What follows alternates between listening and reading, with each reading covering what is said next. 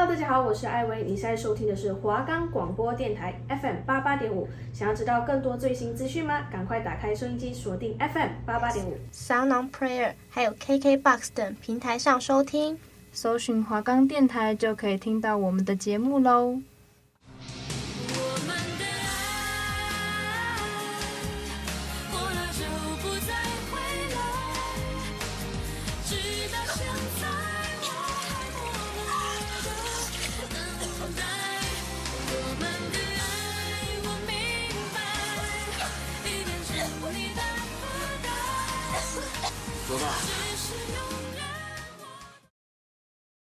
欢迎收听 Netflix 影集大分享。那相信一定很多人都看过《鱿鱼游戏》吧？一方你有看过吗？有啊，那时候超火的，我一定有看。那为什么当时的《鱿鱼游戏》可以这么火爆呢？而且它冲上来 Netflix 美国排行榜冠军，又是全球第二哦，可以想象当时到底有多红。那《鱿鱼游戏》啊，它是在讲述四百五十六名玩家，他受邀参加一场神秘的生存游戏。那奖金啊，高达了四百五十六亿的韩元，换算来说的话，就是十点七亿的台币，超级多。那他们啊，就必须进行最残忍的竞争，赢家呢就可以抱走奖金，获得重启人生的机会；输家啊，则会赔上性命。哎，维新，为什么他这么会有看点呢、第一个就是他从这部韩剧可以看到最真实的人性实验，而且参加生存游戏的很多角色啊，都有他的故事。像是主角陈其勋是一个沉迷赌博的啃老族，在妻子跟他女儿离开之后呢，更是一蹶不振。他的儿时玩伴曹尚佑是名校毕业的学生，却因为挪用公款身负巨债。除了两位主角之外啊，还有从小在困苦中成长的脱北者。被歧视的非法外籍移工，患有脑瘤的七十岁长者，陷入医疗纠纷的医生，失去生命意义的少女，他们都是在金字塔的底层挣扎着生存的人们。说不定对他们来说啊，人生已经没有什么意义了。为什么不趁这个游戏来推翻人生？我觉得这部剧有看点，就是他们的不管是主角或者是配角，他们的故事设置都很符合。现在的人的处境，就是一定会有脱北者，一定会有已经找不到生活目标的人，就是很符合现在世界上的存在的。而且他是那种人家看到别人快没钱的时候，我记得他是有放一个皮包还是干嘛的，反正就是他会给你一张名片，然后就会说，如果你需要换一种新的人生的话，你就来打这支电话。然后很多人都会觉得说，哦，现在已经要没钱了，或者是天呐，工作很顺利，可能又被老板开除，找不到工作，然后就想说，一通电话可以让他翻转人生，然后就很好奇，也是透过这个电话，就会把他们带到游游戏的里面。第二个最惊悚的啊，就是他的童年游戏，最近被洗版这个娃娃，就是由于游戏中的杀人机器。生存游戏的开场看似有童趣，却充满致命的一二三木头人。那在失误移动中的玩家就会被娃娃残忍射杀。那其中啊还有六个项目，包含戳碰糖的游戏啊，还有拔河游戏、弹珠游戏跟跳玻璃游戏、鱿鱼游戏等。那里面的游戏几乎都是他们小时候会玩到的游戏嘛？童年游戏现在变成杀人游戏，会让观众觉得。我小时候玩的游戏居然还可以被拍成这样，也太有趣了吧！对啊，而且第一集的时候就玩一二三木头人，那种小时候简单想说跟着人家这样玩，然后就觉得说哦，就算被看到了也不会怎样，顶多就重来。但在这里不一样哦，你只要一转头发现你在动，可能下一秒你就会忙死掉。虽然看似很简单，会让人家会觉得这个游戏很恐怖，而且它比较更多人去看是因为。大家都很都知道一二三木头人是什么游戏，所以你第一集就是以一二三木头人来做开场，一定会很多人觉得，哎、欸，这个我知道这个游戏，而且他居然完成这个杀人游戏，那也太酷了吧！就是用利用大家都所知道的游戏来吸引观众，而且人家一定会觉得说，这那么简单，我怎么可能会死掉？对啊，而且可能台湾的人会想说，原来韩国人也会玩一二三木头人。嗯，我那时候看到的时候也觉得蛮新奇的。而且他们玩的戳碰糖的那个游戏啊，还直接在台湾红起来，很多地方都有在卖啊，夜市啊、车站旁边都有在卖。然后也是像剧情一样，会用针来戳，就是让你体验一下在游戏中的那种紧张的感觉。那你有去玩玩看吗？没有，因为我觉得好贵哦。哦，对啊，因为他们很。吸引消费者就有点暴力，就是，对。可是它的制作过程其实超简单的，我记得就是糖加水，然后还有面粉嘛，反正就是我记得它的制作方法其实很简单，用的材料其实费用很低。但是因为由于游戏把这个东西带火了之后，商家就看准这个消费，就直接。还在上面画各种图案，不只有圆形、三角形那些，雨伞那些的，可爱一点的。这其实，在台湾就是算一个古早味的食物，就很久以前就一直都有。然后又因为韩国的鱿鱼游戏又火起来。没错，那第三点就像我刚刚讲的那个三个符号，它们其实都有阶级之分。不知道大家还有没有对剧中的圆圈、三角形、正方形的符号有印象？那这些符号啊。就像我刚刚讲的是代表阶级之分。那由于游戏标榜所有玩家都是平等的，他们换上一模一样的绿色运动服，没有名字，只有编号。如果你作弊的话，就会直接让你死掉。这些规则啊，都是为了抹去现实中的不平等。赋予这些金字塔底层人们最公平的机会。然而，这场生存游戏的本身啊，就是社会阶级最写实的象征。看起来就是很公平嘛，大家都穿一样的衣服，没有名字，只有编号，然后谁作弊就死掉。可是其实你看仔细一点，还是有阶级之分，就像是管理者在监视着他们，那个就是一个阶级之分的画面。就你只要做了什么事情，他就把你用死掉，那是不是就是一个阶级？而且那时候剧中，就是他那时候给大家挑图案的时候，也不太确定那些图案到底要干嘛。就是他那时候是给大家分别圆形、三角形、正方形，我记得还有雨伞。对。然后大家就是靠那些图案，就是一脸懵啊，也不知道要干嘛。我记得男主角是好像选了雨伞，就是选了一个最难的。对。然后结果大家看到。后来发现是要用针去把那些图案割起来，只要你有划破一点点，就是只要碎掉，对，有裂痕就马上死掉。然后大家都在刻的很紧张，然后就会那些选雨伞的人就会很后悔，那时候为什么不去选个圆形还是干嘛？简单一点。在选择生活的路什么的，你只要选了，你就回不去了。对，你永远都不知道你下一秒会发生什么事，然后你想改还改不了。我那时候看那个男主角在割那个的时候，我也。超级紧张，那时候超安静，然后所有人都在很慢慢、很仔细的在那边戳针。对，然后还流汗，重点是那个汗然后滴到那个饼干上，就裂开了。对对对，然后反正他们就会找出各种方法，看能不能快速的把这个糖饼，就是把它快速的割完这样子。那剧名啊，鱿鱼游戏啊，它是源自于韩国一九八零年代的游戏。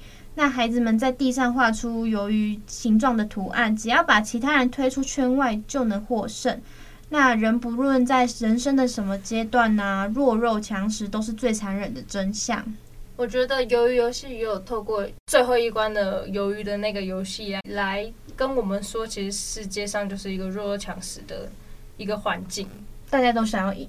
对，而且就是强的人就是会把弱的推掉，那弱的想要。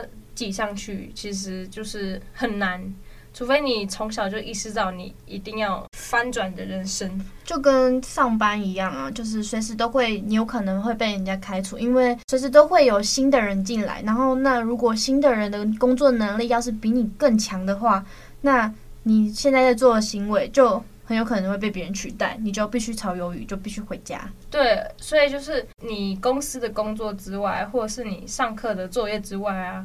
还要再花更多时间去提升自己的能力。那我们刚刚讲那个鱿鱼游戏呀，有三个符号嘛，除了在地上画出了一条鱿鱼之外，那也代表了三个阶级嘛。那圈圈呢，就是负责代表劳工；三角形呢，则是代表士兵，也就是负责杀人的工具。那正方形呢，就会代表管理者，监视着每个玩家的一举一动。他们这三个符号啊，其实在鱿鱼游戏中也有特别大的影响力，就是在他们不是每个人穿红衣服之外都会戴一个面具嘛？那面具上其实就会刻着那三个符号，你就会大概都知道他们每个人的阶层都不一样。只要你的阶级够高，然后如果他干了什么事情，你就必须被杀害。对，那第四点就是相信大家一定很有印象，就是孔刘有客串嘛。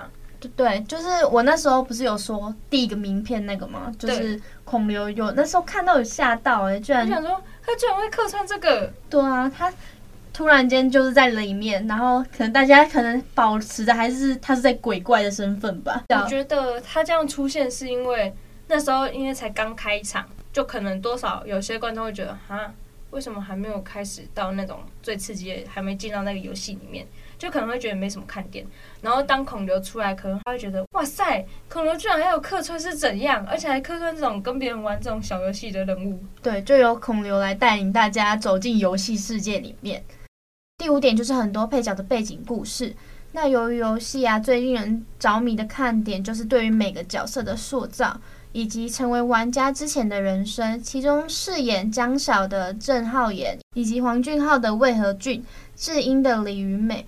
也因这部戏受到全球瞩目。我觉得饰演那个江晓的郑浩妍，其实我之前不知道他是谁的，结果他越看其实越好看。他在里面好像是素颜的演出，然后再画一些伤的那个化妆。我记得他是模特出身的，嗯，他是模特，就是他长得其实虽然眼睛小小，但是就是很有一种魅力在，特殊的那种感觉。对，然后我最喜欢的里面的主角江晓之外，还有另外一个就是智英，是李云美饰演的。江晓跟智英他们在玩弹珠游戏的时候，然后智英因为找不到他生活的意义嘛，所以就让给江晓，然后自愿自己死掉。那段真的超感人的，超好看，超扯的。那时候。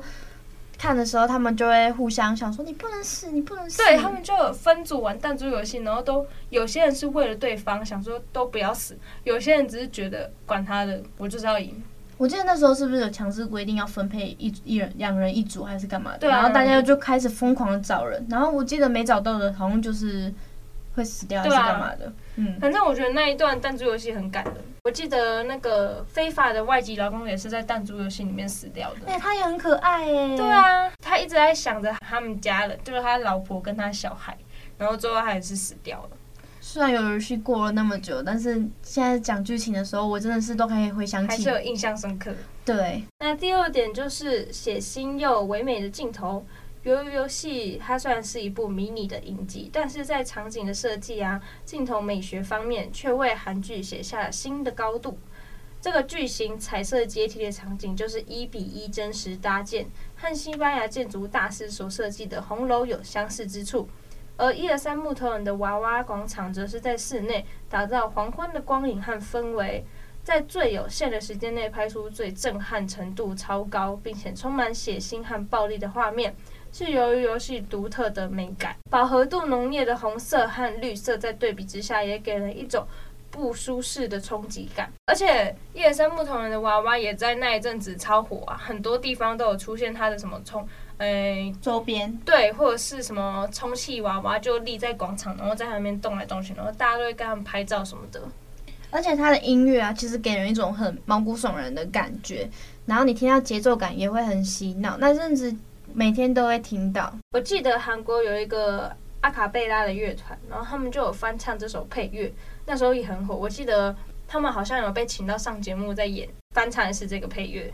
那我现在就来播放刚刚有说到阿卡贝拉翻唱哪一首的原配乐给大家听。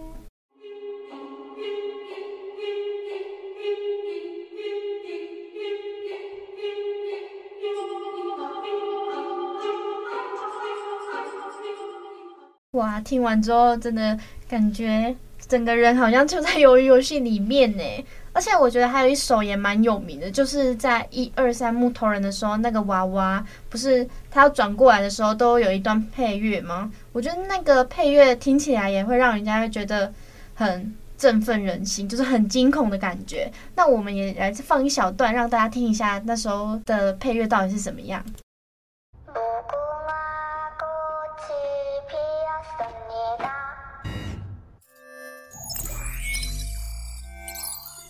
那听完这两首配乐啊，大家应该都有听说过可能会有第二季吧？不知道大家有没有很期待？我自己是蛮期待啦，因为其实第一季有留给大家很多谜团，像是卧底警察他到底真的死了吗？还是主角陈其勋他要怎么复仇、报仇雪恨？毕竟他的好朋友也死掉，只剩下他一个人。那游戏的背后势力到底还有谁？有政府吗？或还是有集团在控制着这个游戏当中？那真的蛮期待。你期待吗？一方？我也蛮期待的，而且有第二季，估计又是那种一上映我就会马上去看那一种。就是也是一样会很火，因为毕竟我觉得大家都很喜欢看这种生存游戏，就是人性险恶的地方。没错，那我们中间就来休息一下，我们听一首歌吧。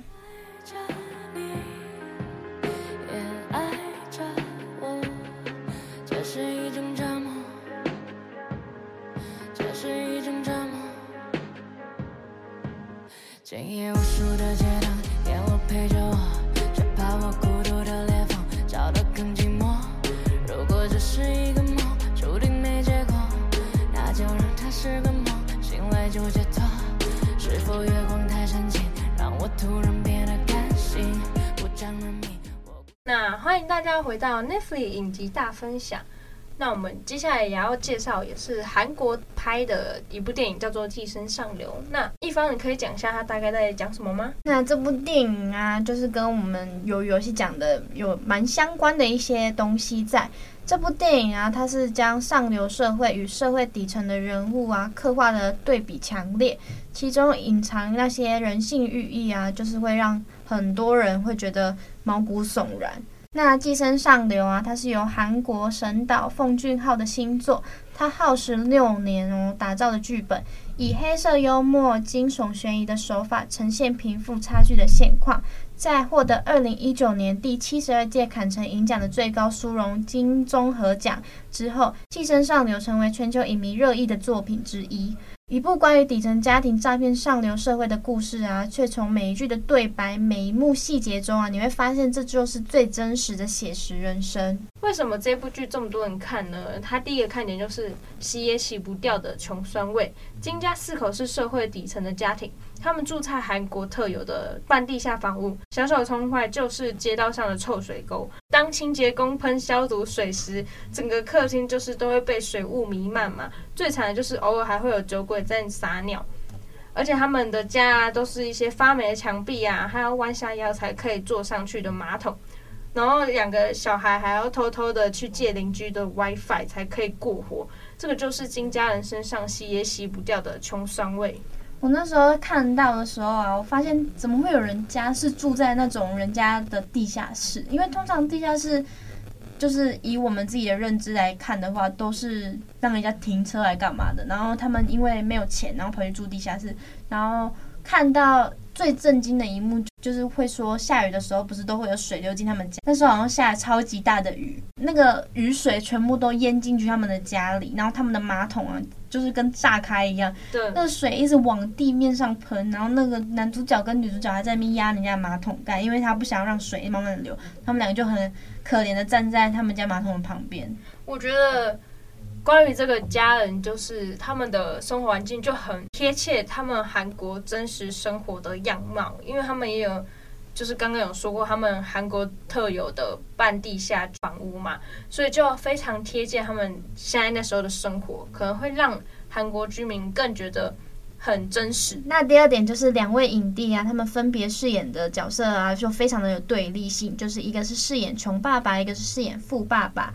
那金家父亲金基哲啊，他是由末日列车的宋康昊饰演的。那对比之下呢，他就是处于上流社会的朴社长一家。朴社长啊，他这个人呢、就饰演的就是像人生胜利组的角色。他是由我的大叔李善均诠释。金家与朴家之间的错综复杂的关系啊，就是寄生上流的故事。那第三点就是一切都是从谎言开始。就大家都知道，金家那四个人都是很会骗人，就是用谎言来假冒自己的身份。对。那金家的儿子金基宇是本片最重要的角色。他在学长敏赫的推荐下，伪造文凭代替他成为朴家女儿的家教老师，这就是最起初的一开始。然后这一家人翻身的机会就来了。当学长送了一颗贵重的石头，聊表感谢时，那颗石头成为金基宇人生希望的投影。每日每夜的打工，当了四年重考生的他。从呃，却也未曾放弃，所以尽管都是一个谎言开始，金基宇也愿意。对，那因为他的哥哥就是讲的有男主角跟女主角，那他的哥哥啊，不是去当了家教老师吗？金家的妹妹啊，金基婷，就是在哥哥的推荐下，他成为了蒲家小儿子的美术老师，就他们轮流都去那个上流社会的家庭里，然后去担任他们的家教老师赚钱，因为他们都是骗子嘛，他就谎称他自己是从美国游学回来的独生女。那讽刺的是啊，两个人都可以是称职的老师，一张假文凭却是必须。那他们两个的生存计划是欺骗，却也是唯一的出路。那有人就说啊，他们是因为贪婪而寄生在上流家庭，但比起贪念，更像是一种底气自信。那想力争上游的人，想实现梦想的人，有什么不能做，有什么不敢做的呢？第五个就是贫富差距是罪恶的根源嘛。两家之间的贫富差距大家都看得出来，却依然根深蒂固。预告中大雨来袭的那一晚，金家因为淹水而露宿街头，此时蒲家的小儿子却在庭院里面架起了帐篷，享受了雨天露营的惬意，就是一个很强烈的对比。但寄生上流的贫富差距不只是物质上的区别，从对白中才发现双方之间无法弥补的思想差异才是罪恶的根源。那第六点就是。他是因为有钱才善良。那在这部剧中啊，就是金家在讨论朴家的时候，就出现了这个对话。那蒲太太是不是有钱又善良？然后就有人说不是，蒲太太是因为有钱所以才善良。那金家母亲啊，随口说出的字句虽然有些怨怼，却也有些事实。如果蒲太太连最基本的生活所需都没有，她还能这么单纯跟善良吗？我觉得这句话其实讲的也没有错，嗯，就是你在生活所困的情况下，你还能善良的话，我觉得多少有一些梦想还是干嘛呢？因为不可能人本身就是那么一直善良下去，有些人还是会为了生活所困，会去做一些逼不得已的事情，像是他们。金家就是因为生活所困，所以就必须要去当一个假家教老师，然后去赚钱干嘛的？因为自己快没钱了嘛。那在剧中虽然很善良，但是如果他今天没钱，说不定他也会像金家这样，嗯、会到处的可能去假装自己是一个嗯很厉害的人啊，就为了讨好，嗯，能够勉强过上生活。没错，那在金家蒲社长无意间说出金家爸爸身上有股异味的时候，胡家小儿子还在鸡与鸡亭之间闻到相同的气味。没错，那就是刚刚伟星所说，他们就是洗也洗不掉的穷酸。那想当然，有钱又漂亮的蒲太太闻到的时候，她很有礼貌，就是去把窗户偷偷打开。那其实本质上的差异是永远无法相互理解的。没错，那第七点就是社会底层最写实的人生观。金家爸爸对儿子基宇表明了自己的人生观：人生不要有计划，有计划就会有意外。嗯，还有另外一句就是：所有有期待就会有失望。这就是为什么要随波逐流。听起来很悲观，却也是对人生的体悟。但基宇还是努力的抱着那颗石头，抱着他的希望。其实社会底层的孩子耍些小手段，并非不善良。只是一种在困境中的求生欲，但这样的思维却也造成了寄生上流最令人百感交加的反转结局。对，那第八点啊，就是寄生虫跟上流家庭的结局。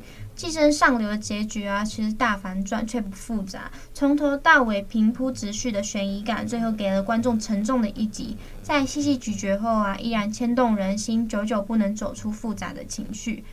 觉得这部剧也是在韩国非常好评不断的剧。那时候看完，我记得很多人都说看完会很沉重。那我们今天跟大家介绍了韩国的影集有《鱿鱼游戏》跟电影《寄生上流》。那一方，你有什么推荐的韩国电影吗？韩国的电影的话，在 Netflix 的话，我。之前也有看一部是《机不可失》，然后它是一个非常搞笑的喜剧片。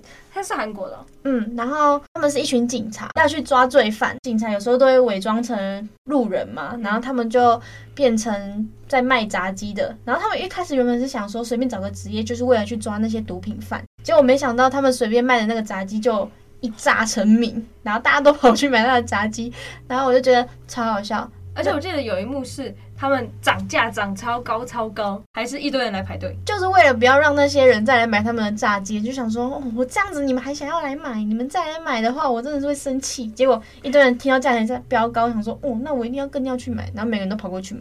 那维新你有吗？你有看什么韩国好看的电影吗？我看了一部叫做《哭声》的韩国电影，那个超好看，而且重点是，你看第一遍，你一定完全不知道他到底在演什么东西。它是那种推理悬疑，然后宗教血腥的那种电影。你看第一遍是真的完全不知道他到底在演什么，他每出现一个转折，你会想说哈，到底是怎样？然后又又再一个转折，哈，又是怎样？所以我那时候看完第一遍的时候，我马上就去看解析，看完解析就觉得啊，为什么会这样？他真的在演这样子吗？而且要看第二遍才会知道他到底在演什么东西。韩国的宗教信仰的影集其实感觉蛮多的，都是那种很迷信的状态。然后你看了，你就会觉得很恐怖。但我看的不是宗教信仰，我看的是都是那种比较刺激性的，像是《失速列车》，不是大家都有听过吧？嗯，你有看过吗？我有看。那个我那时候也是看到狂哭哎、欸。那时候有哭吗？最后面的时候，就是他爸爸，哦、他爸爸变成僵尸的时候。对对对，他爸爸变僵尸的时候，我直接动不掉了。那伟星，你有没有最近看了一些好看的 Netflix 影集或电影啊？呃，我最近看的都是。动漫一个叫做《我推的孩子》，你有看过《我推的孩子》吗？我好像有听过。我推孩子就是我觉得应该算是最近蛮火的一个动漫，它是漫画改编的。然后它这种是它第一集是一个小时长，然后其他集都是正常动漫的长度三十分钟。那为什么它第一集会一个小时呢？因为好像是它如果没有在第一集以一个小时来完结的话。会很难演下去，就第一集可能会太无聊，所以他不得不把第一集拉长到一个小时，而且真的是那一个小时是真的超好看的那种地步。他一出来，第一季马上就火起来了。我记得，嗯，有在追动漫的人，大部分都会看我推的孩子。哦，那他第一集就用一个小时来呈现，然后后面用半一个小时，那这样会不会大家都其实很想要让他们变成就是哦，第一集一个小时就演这么好看，然后第二集为什么也不要一个小时这样？可是如果都是一个小时的话。可能会太长啊，像是有些人就看不了那种长时间的电影或影集，就会觉得啊好无聊。像《间谍家家酒》就是每一集都只有半个小时，对，就正常就是动漫就是每一集半个小时。那它真的蛮酷的，大家有兴趣一定要可以去看那个我推的孩子，嗯，超级好看。